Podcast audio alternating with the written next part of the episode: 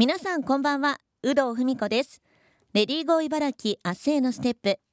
この番組では現代の働く女性を取り巻く様々な課題にフォーカスしリスナーの皆さんと一緒に女性が生き生き働ける社会について考えていきます。さて今回のテーマはノルウェーの働き方幸福度が高い理由です。バイオリニスト山瀬理央さんに3週にわたりお話を伺っていきます。山瀬さんはマレーシア生まれノルウェーの音楽を演奏するバイオリニストですが音楽学校を運営する傍ら北欧文化の橋渡しもなさっています。北欧 SDGs 研究家エッセイストとしてジェンダーや女性の働き方について各地で講演も行っていらっしゃいます。今週1週目はノルウェーの働き方について伺っていきます。山瀬さんどうぞよろしくお願いします。よろしくお願いいたします。山瀬さんはバイオリニストということなんですが、はい、このノルウェーの音楽を演奏しようと思ったきっかけっていうのはどんなところにあるんでしょうか？はい、あのそもそものきっかけは、はい、私の約10歳離れた姉がノルウェーの人と結婚をしたことが、はい、まず最初のノルウェーのきっかけでした。はい、であの姉はピアニストでで私があの大学を卒業する年に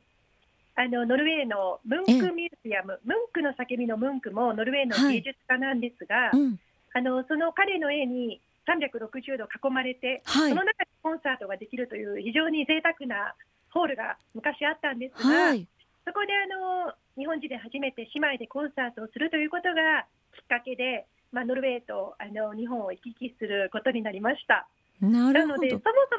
そもは、姉がノルウェーの人と結婚したのがきっかけです。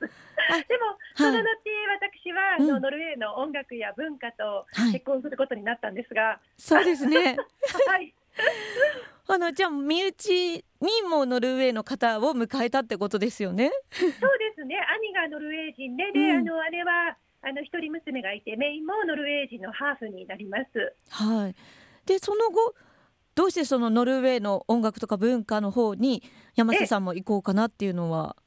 そのムンクミュージアムでのコンサートが非常に評判が良くて、はい、で毎年あのさせていただけることになったんですね。で約10回、まあ、10年続けて、はい、ノルウェーの方でコンサート活動あのムンクミュージアムでムンク美術館で行いまたそれ以外にもムンあのノルウェーのいろんな各地で演奏を頼まれたので、はい、まあ、そういう意味ではあのコンサート活動をあのノルウェーでスタートしましてであの日本では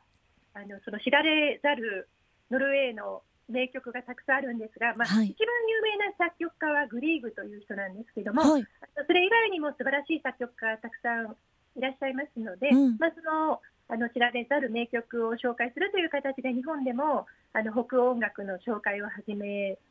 て、まあ、それがこうコツコツと、うん、あの続けていくうちにノルウェーの民族楽器のハルダンゲルバイオリンという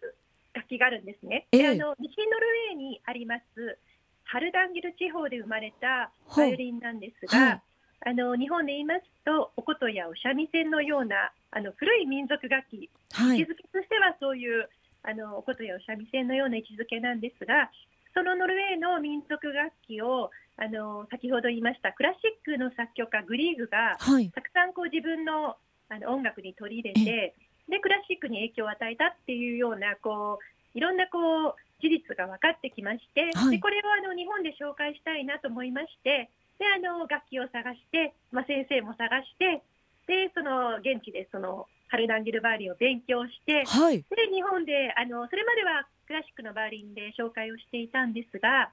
そのハルダンゲルバーリンというノルウェーの民族楽器も取り入れて、うん、あの2丁を使って紹介を始めて今に至るみたいなあのすごい長いんです。結構。ね私もあのハルダンゲルバイオリンの音色を聞かせていただいたんですけど、はい、もうちょっと高いねあの音が高い感じでバイオリンの音色とは全く違う感じなんですね。そうですね。ちょっと形はねバイオリンに似ているんですが、はい。作りが歴史が全く違うので、はい、まあ、あの楽譜がないとか、はい、伝承楽器なんですね。こう昔話のように耳で聞いて覚えて、はい、で次にこうあの伝えていくというような形であったりとか、あのあと音色もねあのおっしゃるようになんかこうちょっとあの ICR キラキラした音色で、はい、オーロラのような音色ですねって、あの感想を言われる方もいるんですがあの普通の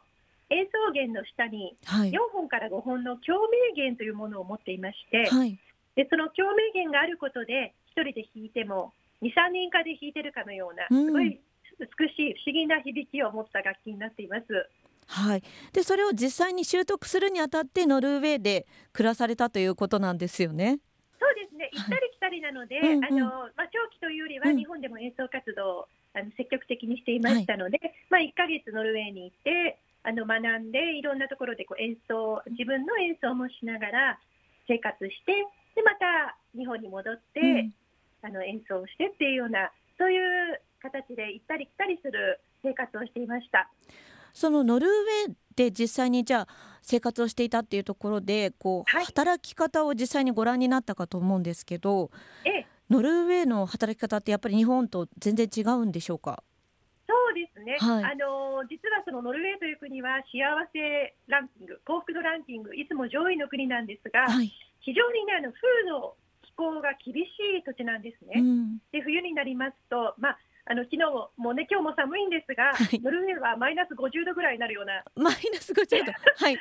域があったりとか、はい、あとまあよあの冬になりますと本当に3か月ぐらい太陽が見れないような、うん、そんな地域もあるんですね。でその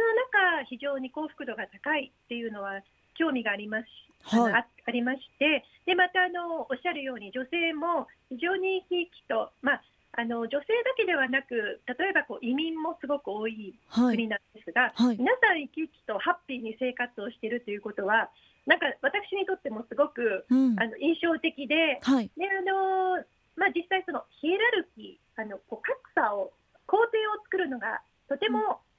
嫌いな国なんです。はい、で北欧の国、まあ、他にもあのデンマークやスウェーデン、フィンランドなど、ね、アイスランドとかありますけども、ノルウェーは特に平等を愛する国で、うん、でそういう意味ではそのヒエラルキーがないことで、女性も男性とこう平等、同じ対等な働き方ができる。うん、例えば給与もあの、はい、男性、ね、日本だとどうしても男性の方が、あの給与が高くてって、はい、であのでもノルウェーはかつて同じような本当に100年ほど前は同じような女性はあの家にいて男性の,、まあ、あの夫の所有物だったっていう時代もあったんですね。うん、でも今はそれをどんどんどんどんあの革新イノベーションしていきまして、はい、であのその古い文化っていうのは自分たちの幸せな未来のためには役に立たないと、うん、いうことでで女性の給与も今はほとんど男性と変わらない、うんうん、そういうふうにあの国づくり国のシステムを変えていったという背景があるのでもう本当にあの女性、まあ、女性だけというかあの皆さんが平等をあの楽しみながら幸せな生活を維持して、うん、でさらなる幸せに向かって邁進しているという、うん、そういった国になります。あの日本だとね育休産休なんかの制度なんかもありますけどもノルウェーはい。かがですか？あもうあの普通にありますね、はい、普通にあの取ることですし、はい、まあ、いわゆるその、まあ、例えば日本でいろいろあのお休みになると給与の問題とかもあると思うんですが、うん。はい、そのあたりはあの、まあ、来週だと100%とか、うん、まあ、1年ぐらい取ってしまうと80%とかいわゆるその100%の給与をいただきながらお休みをすることができるので、うん、まあ、その子どもを理由に自分の未来をなんか閉ざされてしまうとか自分の生活ができなくなってしまうということはノルウェーでは考えられないことなのではい、でそれはあの理由としては子どもというのは国の財産宝なので、うん、親が育てるというよりは国全体で子どもを育てていきましょうというような、うん、あの国の社会システムが整っていましてでしかもあのそれがきちっと機能しているんですね。なのであの、まあ、普通に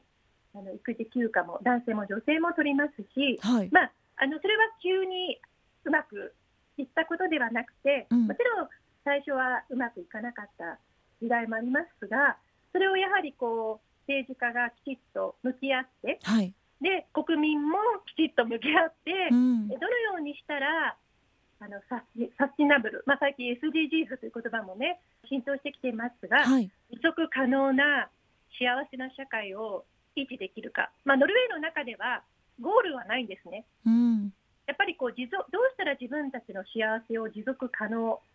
できるか、はい、サスティナブルにできるかっていうような考え方をもう国民全体で、あのー、その考え方をベースにして、こう国づくり自分たちの生活をこう育んでいるというそういった国になってます。はい。今週はバイオリニスト山瀬亮さんにノルウェーの働き方についてお伺いしました。来週はノルウェーの男女平等についても詳しくお伺いしてまいります。山瀬さんありがとうございました。ありがとうございました